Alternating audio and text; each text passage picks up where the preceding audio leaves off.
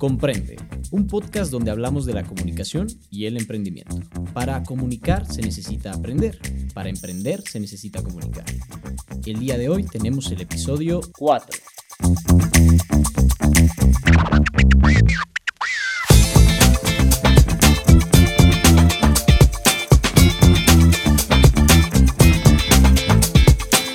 ¿Qué tal? Sean bienvenidos al episodio número 4. El día de hoy tenemos a un invitado especial. Lamentablemente no se encuentra con nosotros el estimadísimo Rafa Calderón por una situación personal a cual le esperamos, le deseamos una pronta recuperación.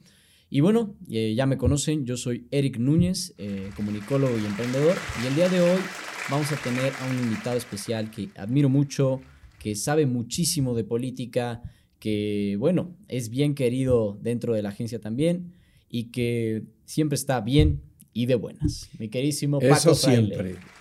Bien y de buenas. Y espero que todos los que nos oigan siempre estén bien y de buenas. Esté pasando lo que esté pasando. ¿Por qué perder la paz interna? Sí, totalmente, totalmente. Entonces, pues les deseo a todos los que nos escuchen ese bien y de buenas.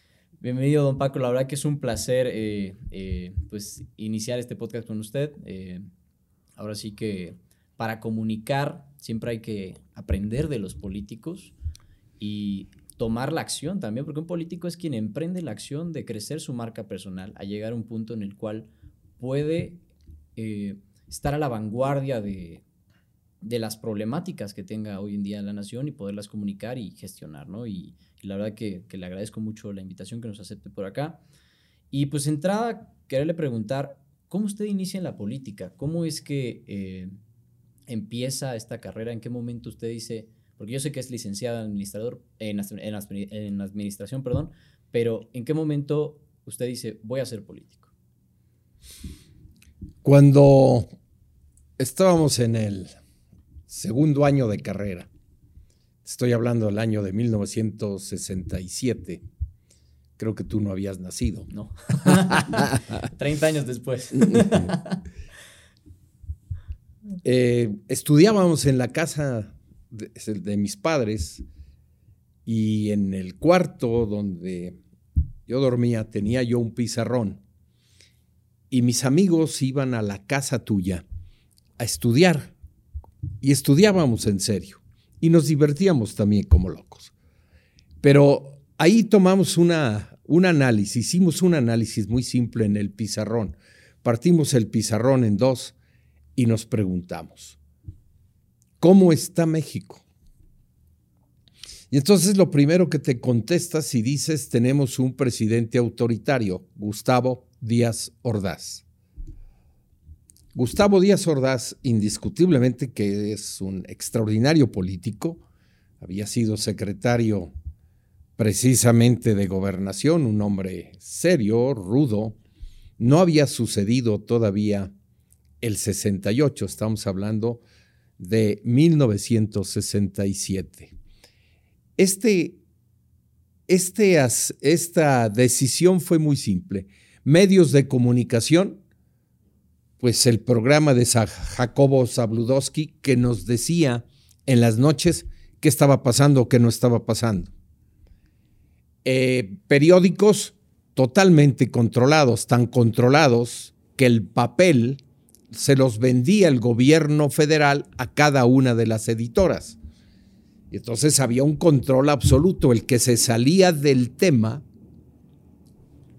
pues simplemente no le daban papel otra posición más es que no había medios alternativos de comunicación más que los volantes, el volante, el famoso volantito, ese papelito que hoy ya no conocen los jóvenes, lamentablemente. Que lo tiran a la basura. Y que normalmente cuando lo reciben lo tiran a la basura. Ese volante era la forma de penetración política. Y del otro lado pusimos alternativas. La primera alternativa que pusimos fue guerrilleros. El Che Guevara estaba de moda. Nos gustaba la forma de ser del Che Guevara. No, lo que sí teníamos era un impacto mediático que los periódicos de la época hablaban de ese personaje en que casi casi lo estaban volviendo mítico. Viene entonces una, y nos preguntamos, partidos políticos. Había el partido hegemónico en México, que era el Partido Revolucionario Institucional, único, absoluto, total, abrumadoramente mayoritario.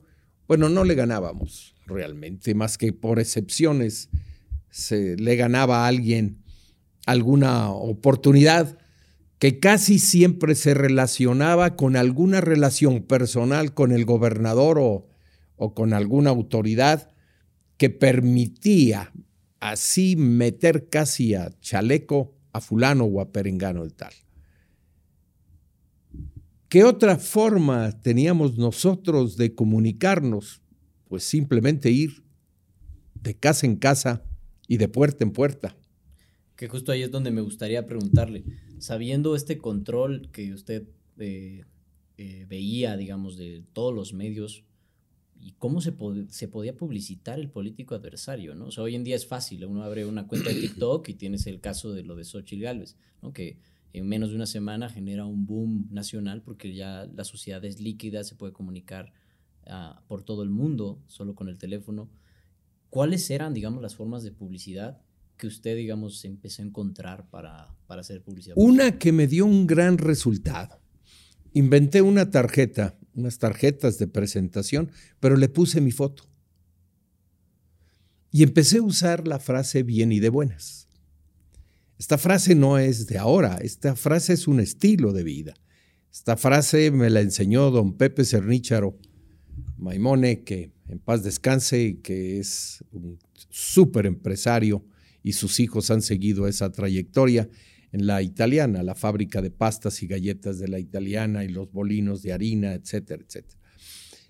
Él me enseñó la frase y la hice mía para vencer el, el impronto, la forma de expresión rápida, sino estar sereno y tranquilo.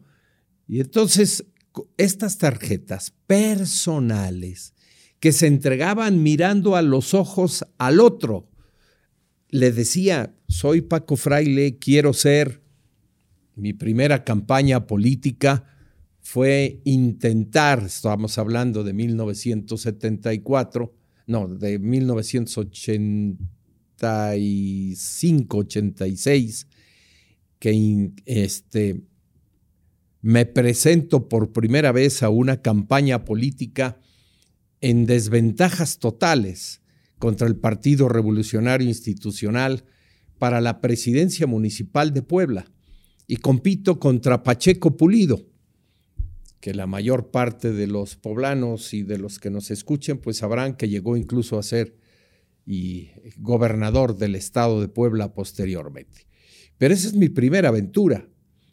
¿Cómo, cómo podíamos nosotros anunciarnos si ellos tenían las bardas, si ellos eh, eh, tenían además la, la radio que, se, que podían poner anuncios, ponían anuncios en la famosa HR de aquel tiempo, y, y nosotros no teníamos opciones de más.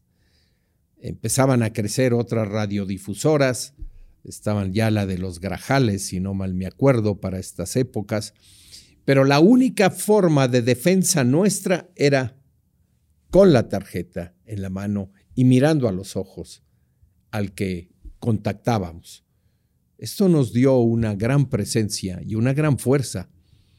Y los políticos debieran de regresar a hacer esto, porque hay que ver a los ojos al que le estás pidiendo un voto, porque ahora no nos ven a los ojos, ven una pantalla. Y no es lo mismo, la comunicación no es la misma. Ahí te decían, está usted loco. ¿Cómo cree que va usted a vencer al, al PRI? Jamás van a poder hacerlo. No, pero sin embargo me cae usted bien. ¿Qué propone usted? Y esta, este intercambio de comunicación enriquecía al final de cuentas el ejercicio político. Así empezamos. La mercadotecnia era tan simple para nosotros como eso. Y luego un volante que tenía que ser inteligente, un volante que decía, eh, si llego a presidente municipal, quiero A, quiero B, quiero C, quiero D. No cabía más. Era un pequeño volante de 30 centímetros por, por 10 centímetros. No había más, no había más oportunidad. Entonces tenía que ser preciso. Pero esto para que no nos lo tiraran, lo hacíamos metiendo hoja por hoja en casa por casa. Y entonces entrábamos hasta la cocina. Esta era la ventaja. No, y, eso está interesante porque, digo, a final de cuentas, usted adaptó y con lo que pudo hizo lo que, o sea, con lo que tenía hizo lo que pudo, ¿no? Como dice la frase.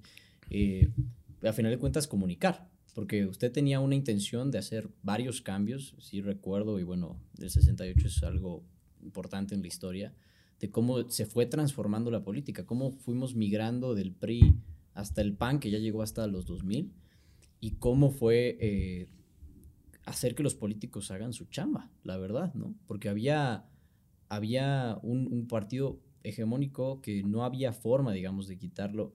Y aquí es donde y empiezan los conflictos, ¿no? Y ahí es donde me gustaría preguntarle, ¿cuál fue el conflicto más grande que tuvo? Porque usted, bueno, para quien no conoce la carrera de, don Paco Fraile, ha sido senador, ha estado en, muchísimas este, batallas políticas, pero siempre en el mismo partido. Pero ¿cuál ha sido el conflicto de todas esas batallas que más le ha marcado? El los conflictos internos. los conflictos hacia el interior del Partido Acción Nacional. Los de enfrente sabíamos que teníamos que pelear. Pero cuando dentro de las propias filas del Partido Acción Nacional se movían puntos de vista diferentes y que sabíamos que había detalles muy específicos que nos daban la señal, muchas veces no lo pudimos probar, pero nos daban la señal de que había traiciones, y luego el no, el no sabernos poner de acuerdo. Este no saber ponernos de acuerdo, estoy muy contento de lo que está sucediendo actualmente, porque estamos en un proceso en donde varios actores, tanto del PRI como del PRD como del PAN, están buscando llegar a, a ser candidatos de la Alianza por México de este movimiento importante. Pero lo, este, este, estos momentos de lucha interna, que a veces ah, era por un error que después, años después, entendimos. Antes de entrar a un conflicto interno hay que establecer las reglas. ¿Cuál es la, simple regla que había que establecer? Una muy sencilla. No vamos a decir esto hacia afuera. No vamos a decirle a los medios de comunicación A o B o C, estamos en conflicto. Que estamos peleados. Que estamos peleados. Sin embargo, no faltaba la columna política en donde venía el trancazo fino.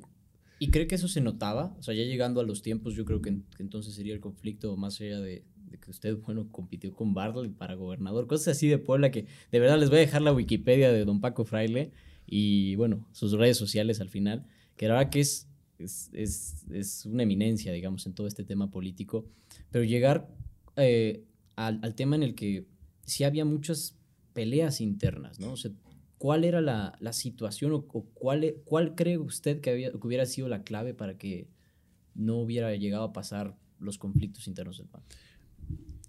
Que todas las acciones políticas, sin excepción, todos en un momento dado consideran que son la persona que va a salvar al planeta. Los políticos tienen un defecto muy grave, sentirse el ombligo del mundo. ¡Wow! Si no llega fulano, si no hace perengano, y en lugar de decir, bueno, ¿y por qué no sumamos el esfuerzo de A, de B, de C y de D? Y generalmente, fíjate lo que empieza a suceder en los partidos políticos, no solo en el mío, en el Partido Acción Nacional, sino en general en todos los partidos políticos. ¿Sabes a qué juegan? ¿A qué? A hacer clanes. A tener gente que le aplauda a uno. Este ha sido uno de los retos más importantes en mi vida.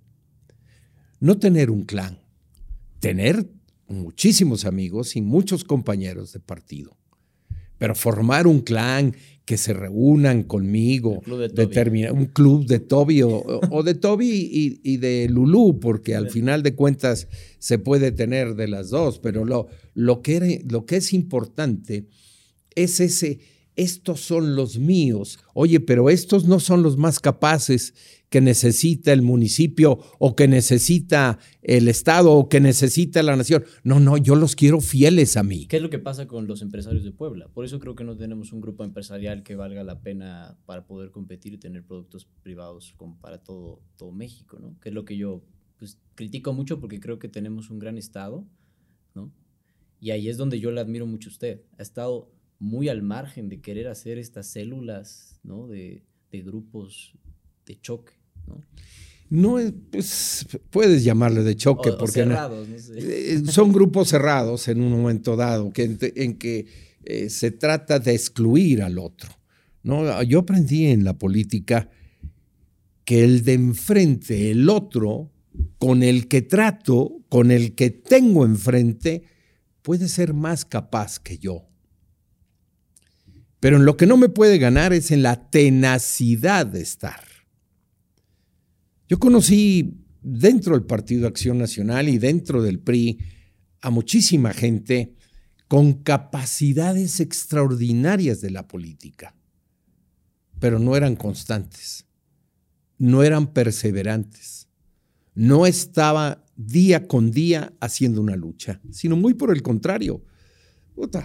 Eh, ¿Cuántas veces eh, era más importante para ellos que 10 o 15 gentes cerraran las filas para ver si se obtenía algún beneficio o no.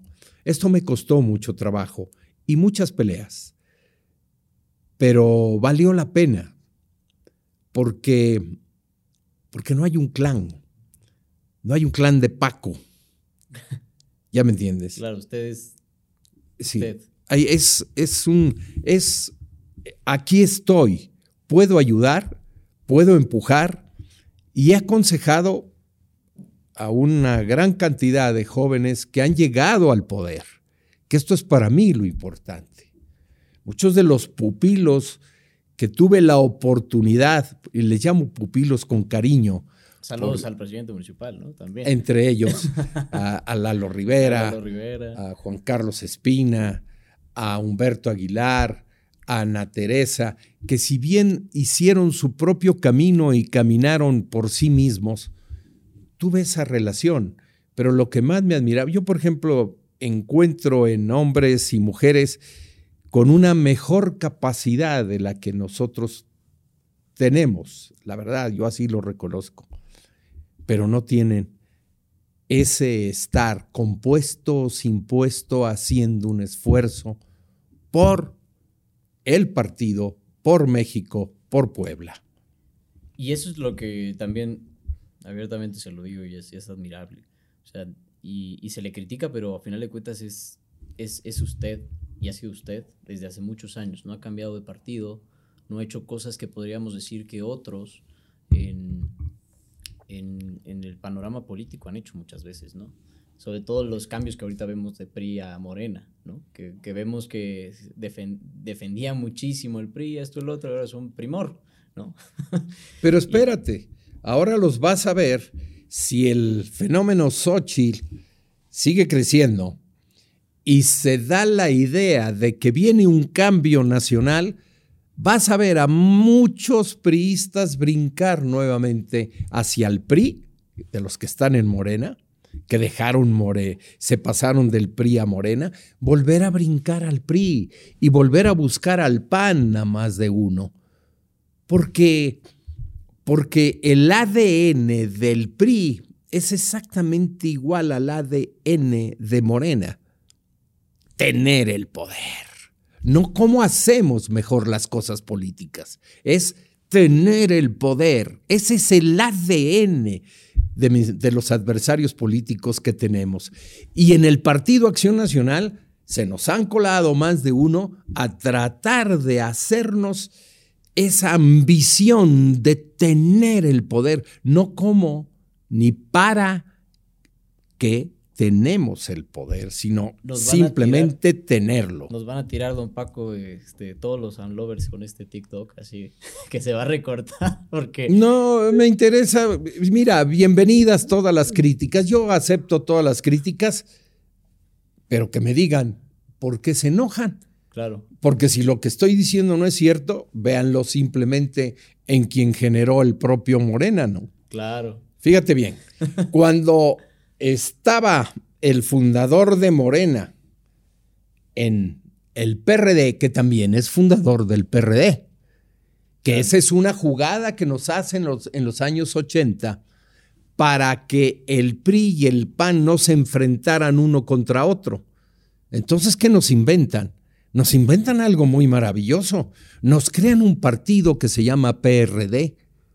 Y es curioso que hoy estemos aliados al PRD. A mí me llama así muchísimo la atención. Me cuesta mucho trabajo. Los quiero porque además me llevo con ellos, no me he peleado con ellos y con los priistas también, pero ellos tienen el concepto del poder por encima, por encima de si lo pueden hacer o no lo pueden hacer. Y aquí es donde me, me llama muchísimo la atención y una frase que yo le he aprendido mucho porque vaya que la vida es a veces muy larga y te encuentras con mucha gente, que es la de en la política o en el medio, ¿no? Hay veces donde te sientas con, con Dios y el diablo el mismo día, La política, lo que es importante en la política, y se lo digo a los que quieren ir en política, es entender que el de enfrente es un ser humano. Y ese ser humano, por poderoso que se le vea en un momento porque tiene investidura, velo ahora con las corcholatas. Este es un ejemplo nacional que debemos de aprender todos. Los señores eran poderosos secretarios o gobernadores de la Ciudad de México. Ah, pero ahora son simples corcholatas, es decir, ¿qué es lo primero que le quitas a un refresco? La corcholata y la tiras a la basura. Así los clasificó quien los lanzó a la batalla de las corcholatas. Y, aquí es donde me gustaría preguntarle, ¿cómo, ve esa parte de publicidad de las corcholatas? Porque a mí me sorprende que tenemos toda Puebla y casi todo México lleno de, bien, lleno de ver quién le cae mejor a AMLO, ¿no? Que es el mismo sistema que usaba el partido hegemónico, Partido Revolucionario Institucional, que nos llenaba las bardas, eh, no respetaba ni siquiera la, la, naturaleza, sino pintaba sobre las rocas y todo. ¿Qué hicieron ahora? Cuando tú vas de aquí a la Mixteca, no hay una piedra que no hayan pintado estos desventurados. Entonces. Marcelo sí, no, algo así dice. No, no solo eso, Claudia también, y el otro sí. Sí, ya no sabe uno ni qué. Y bueno, y otro que se coló de aquí del gobierno del estado de Puebla, utilizando su Secretaría de Gobernación. Entonces, esto es, esto es, esto es lo que, lo que tenemos que aprender. ¿Qué tenemos que aprender los ciudadanos? Algo muy simple y muy sencillo que estamos enfrentados a seres humanos, que no son superhéroes, que ahí no hay más que un ser humano que cuando se enfrenta a la realidad, a la realidad, se ocupa en su lugar. Y aquí es donde quiero preguntarle algo que, bueno, eh, antropológicamente siempre ha pasado en la política, y usted que es una eminencia en esto me lo va a responder, yo creo que la forma más... Yo te diría que me quites lo de eminencia, simplemente experiencia. bueno, yo con un recorrido, yo creo que esta es una muy buena pregunta que, que vaya, a muchos les, les pasa y muchos empresarios que pueden estar escuchando este podcast eh, les ha pasado, ¿no? Que llega un momento en el cual hay tanto golpeteo porque a ti te está yendo bien por parte del gobierno, que el empresario en este cuadrante de dominados y, y poderosos quiere escalar al puesto político. Y escalar entre comillas, lo diría. ¿A qué cree que se deba esto? ¿El, ego? No, yo siempre diría, sigue el dinero. Pregunta primero si es empresario. Saludos, Salinas. sí, si es empresario, sigue siendo lo rico que dice que es de rico. Ya me entiendes. Esa es la primera pregunta que yo me haría. ¿Se quiere brincar a la vida política y sobre todo a un puesto de mando con la intención de seguir teniendo riqueza? Esa es la primera pregunta.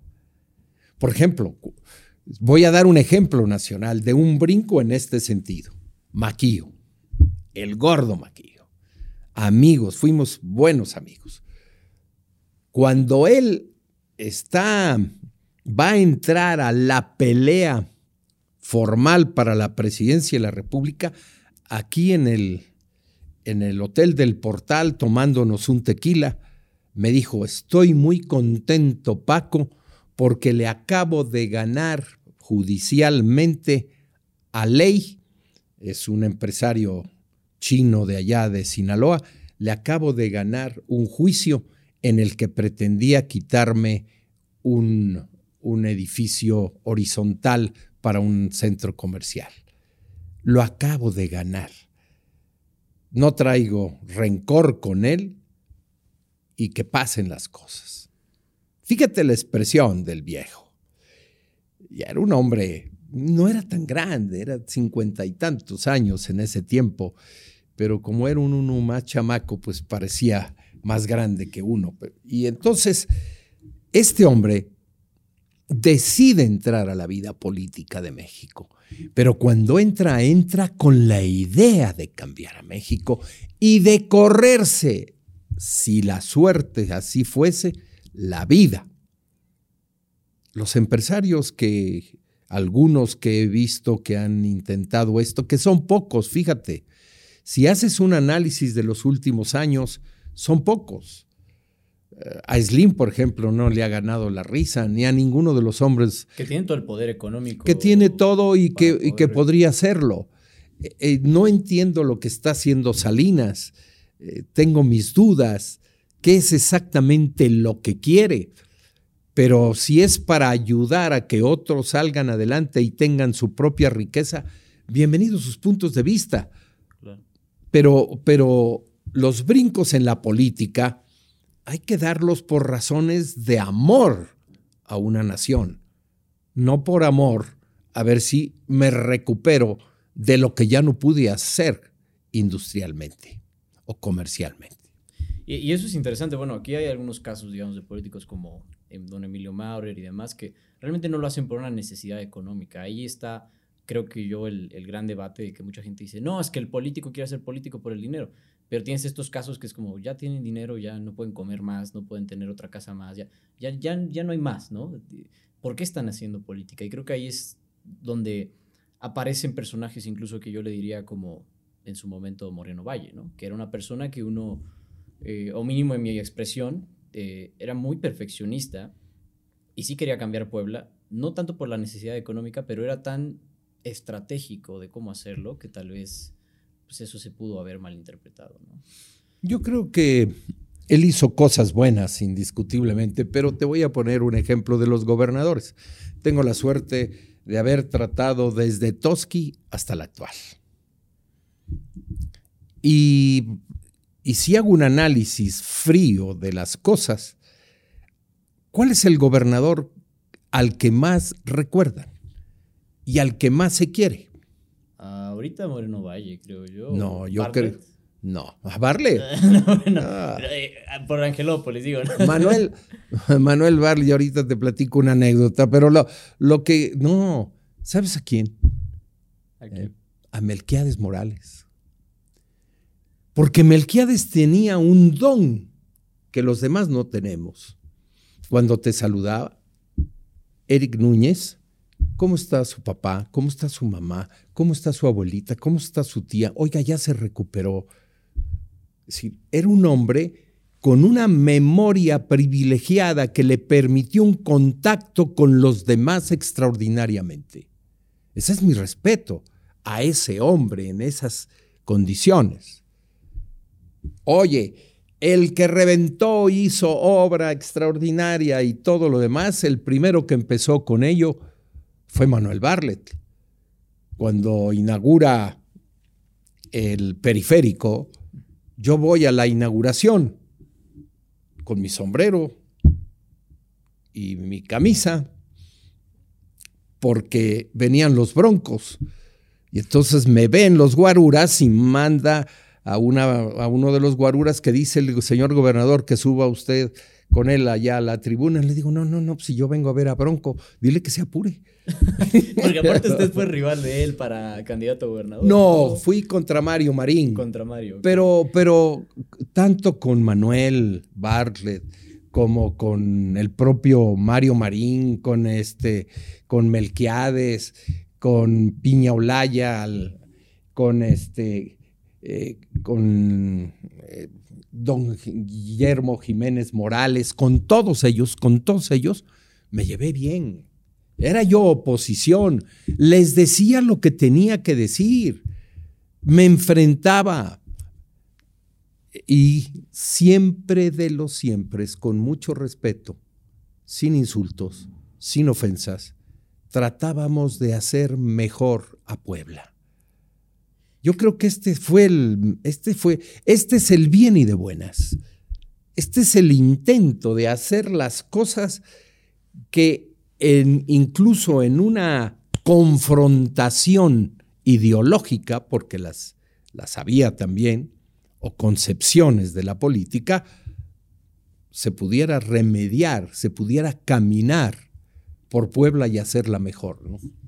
Eh, y aquí, bueno, creo que hay una pregunta que, que yo sí se la... Voy a tomar un sorbo porque está fuerte. Se la había platicado antes, ¿no? Que, la habíamos conversado, pero que, que qué serían las cosas hoy, ¿no? Creo que muchos poblanos, le podría decir, tienen ese, ese, ese sentimiento de qué hubiera pasado si, si no hubiera ocurrido el magnicidio de Moreno Valle que hoy posiblemente estaría uno de los candidatos a la presidencia de la República. ¿Y quién cree que lo haya generado el magnicidio? Porque hasta la fecha me sorprende, tenemos no sé cuántos medios de comunicación han hecho una investigación clara de eso. No lo sé. Lo que sí sé es que la toma de decisiones después de la muerte de Rafael fueron en el sentido de que fue un accidente y se marcó como un accidente para el interno del propio Partido Acción Nacional como para la sociedad, hay algo que no se entendió bien. Pero esta es una cosa curiosa entre los mexicanos. Eh, voy a usar una frase de uno de nuestros candidatos actuales a la presidencia de la República. Siempre caemos en sospechosismo. ¿Quién lo hizo? ¿Quién está atrás? Siempre queremos encontrar al duende que mueve las conciencias o mueve las cosas. Oye, eh, se lanzó con sus tarjetas a saludar a todo el mundo. ¿Quién está atrás de él? Esas tarjetas me costaron de la bolsa. No hubo atrás nadie. Los empresarios poblanos sí apoyaron algunas campañas, pero eran campañas que apoyaban generalmente, no para una persona en particular. Cuando llenamos eh, la ciudad de Puebla de pendones azules y blancos colgados en cada poste, porque no teníamos para hacer los, los famosos eh, pues, cartelones propiamente de plástico ya que tenían nuestros adversarios, inventamos unos, unos cordoncitos, unos listones que colgamos en, pero lo hicimos en una noche. Y esto fue un impacto bárbaro. Nos repartimos la ciudad entre los panistas, entre gente del DIAC, entre gente de Coparmex y otra serie de personas que quisieron ir con nosotros a hacer estos cambios. Sí, es bueno el dinero, pero también el ingenio. Yo creo que ya está falta. Hoy se trata de resolverlo todo vía económica. tengo dinero. Eh, no tienes dinero, Paco. Te falta dinero para hacer política. Si eso fuera, pues yo estaría fuera de la política. Oye, no tienes un puesto, tengo 10 años que no tengo un puesto, pero sigo en la política. Y estoy vigente en la política. Y quiero hacer más, fundamentalmente por los hombres y mujeres de la tercera edad. Me quiero apostar junto con ellos a demostrar que todavía le podemos dar un pedacito de amor a este país. Ese es el juego. Oye, ¿y esto cómo? Como lo estamos haciendo hoy. Claro. Como lo hago cada semana haciendo un video, como lo estoy haciendo en ir a visitar determinadas comunidades y estar con ellos, tratando de animar y decirles que todavía podemos cambiar este país. El influencer de la tercera edad. Porque eso es interesante. ¿Cómo usted ha demostrado seguir en la batalla política a pesar de todas las críticas de, que no, que ya pasó? ¿Pero por qué? Si el tiempo, si, si, al contrario, usted tiene toda la experiencia, creo yo. Lo que pasa es que nadie, todo mundo piensa que le voy a quitar el aire a alguien. Esto, es, esto es impresionante. Y digo yo, bueno, ¿y a quién se lo estoy quitando? Porque si, si un joven se acerca conmigo, y lo saben los jóvenes, a todos he ayudado a que, a que sean mejores y a que estén en la vida política. Me gusta ser campeones de la política. Y todos los que, y en este sentido, quiero seguirlo haciendo. Pero eso no quiere decir que a mí me descuentes, porque el viejo empresario, ¿por qué lo vas a descontar? Quiere seguir en la pelea, aunque se lo haya dejado a los hijos, quiere seguir viendo, quiere seguir opinando y quiere seguir mandando en su momento si fuese necesario. ¿Por qué le vas a quitar al, pintor o al escultor o al, o al literato o al que escribe novelas porque ya es viejo? ¿De qué nos va a escribir este viejo? ¿Por qué entonces en la vida política dices, no, este que se haga un lado? ¿Qué derecho tienen? Claro. Si yo tengo ganas todavía y estoy consciente de lo que voy haciendo, yo le, al contrario, invito a los jóvenes, como lo vistes en el video que saqué, invito a los jóvenes, vamos, yo te empujo, dime dónde, ¿qué quieres hacer? Ah, no, es que quiero que me caiga del cielo.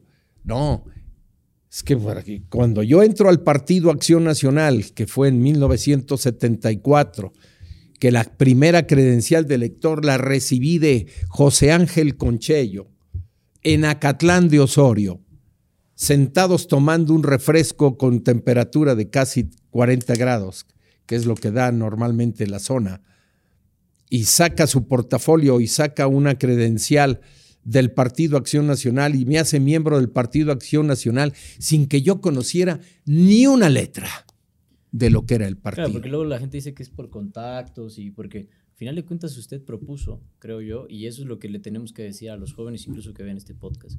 Si tú quieres empezar en política, tienes que empezar a proponer. No puedes decir, oye, a ver, ¿quién es mi primo, tío, que me puede meter aquí a robar? Porque siento que ese es el cáncer de México, creo yo. Pues yo no sé si entran a robar o no. Lo que yo veo es que normalmente se van conformando con posiciones muy pequeñas eh, que son importantes para ir caminando. Yo dilaté de 1974 prácticamente hasta 1989 sin un cargo público. Y el partido en ese tiempo no recibía prerrogativas gubernamentales. Las prerrogativas gubernamentales, ¿sabes cuándo se dieron? Cuando yo salí de ser presidente del partido. Ya a que es la que sigue después de mí, le tocan ya las prerrogativas que daba el gobierno. Yo recibí la primera administración y ¿sabes en qué la gasté? En la compra de la casa de la 17 Poniente y 11 Sur. Esa casa que es del partido, que hoy se va a vender porque se necesita para hacer las nuevas, es terminar muy bien eh, las nuevas oficinas, se compró de la primera administración porque me pareció que teníamos que tener una casa y un arraigo. Esto se lo aprendí a los indígenas. Lo que más le duele al pueblo indígena es que tú le quites lo que tienen en derecho de propiedad. Por eso para mí es una emoción ver a muchísimos, de verdad muchos a los que hemos estado ayudando y que por cierto el RAM y, el Tribunal Agrario nos han estado ayudando, porque no lo puedo negar, y en este, en este sexenio y en el anterior sexenio, a que puedan tener su título de propiedad. Claro. Esa, esa alegría que yo veo en esos hombres me hace hacer política. Cuando algún político se acerca conmigo y me dice, oye, quiero que me asesores o quiero que me aconsejes o quiero que me des esta oportunidad, ahí estoy. Esa es la política que hago. Y esta política a mí me parece que es la que debemos de hacer todos. No porque yo la ponga eh, en cierta manera como ejemplo, sino porque esa es la razón de la política, hacer que el otro consiga lo que necesita conseguir. Y aquí me gustaría este, finalizar con una frase que podría dejarle usted a un futuro político. Yo creo que el mejor ejemplo para esta frase es ponerse usted de joven. ¿Qué le diría al Paco que quiere empezar en la política, pero hoy en 2023, que está escuchando este podcast? Uno, yo tenía un negocio extraordinario junto con mi padre y decidí meterme de lleno a la política, teniendo ese, ese negocio en las manos, extraordinario de comisiones entre mi padre y un servidor, fundado por mi padre, por cierto, eh, decidí meterle el 100% a las canicas a la política. Y ahí me, y ahí me metí. Y se me olvidó que los tiempos, por ejemplo, en estos 10 últimos años, que no he tenido un cargo público, pues he tenido que hacer asesorías y otra serie de cosas. Yo les recomendaría en primera, ¿de qué vas a comer? ¿De qué vas a vivir? Porque la política tiene la particularidad que es como la rueda de la fortuna. Algunas veces arriba, otras veces abajo, unas veces a la izquierda y otras veces a la derecha, permanentemente. Entonces, primero, ¿de qué vas a vivir? Oye, tengo un negocito que hago pizzas. Hazlo, pero hazlo crecer. Y, y lo que te estoy diciendo tengo más de un amigo que tienen pequeños negocios que les da en los tiempos de las vacas flacas políticas no tener que ir miserablemente a ver qué les toca. La otra, no dejen nunca, nunca, nunca de estudiar. Me dio muchísimo gusto haber leído el día de ayer que la UAP le abre las puertas a los de 50 años y más. ¡Qué bueno! Me alegra. La universidad debe de ser un contagio entre jóvenes y viejos que podamos dialogar, platicar, pasar las experiencias y aprender del otro. Entonces, nunca dejar de aprender. Y un tercero, el movimiento se demuestra andando. Sí, hoy los medios de comunicación pueden presentar la imagen de A, de B y de C, te ayuda. Pero si yo no salgo y no voy a las comunidades y no voy a los pueblos y no tengo el contacto directo con las personas, entonces no sé de política. Estoy creyendo que sé política. La política es el contacto de ver a los ojos uno a uno y decirle, aquí estoy, esta es mi mano, en qué ayudo y en qué nos ayudamos mutuamente. Y un cuarto, muy importante, que casi siempre a la mayoría de los políticos traen hasta una agenda especial. ¿A qué me refiero? Yo ya te di. ¿qué me vas a dar tú? Llevan las cuentas de a quién le dieron. No. En política, lo más hermoso es ayudé, hice y me olvidé.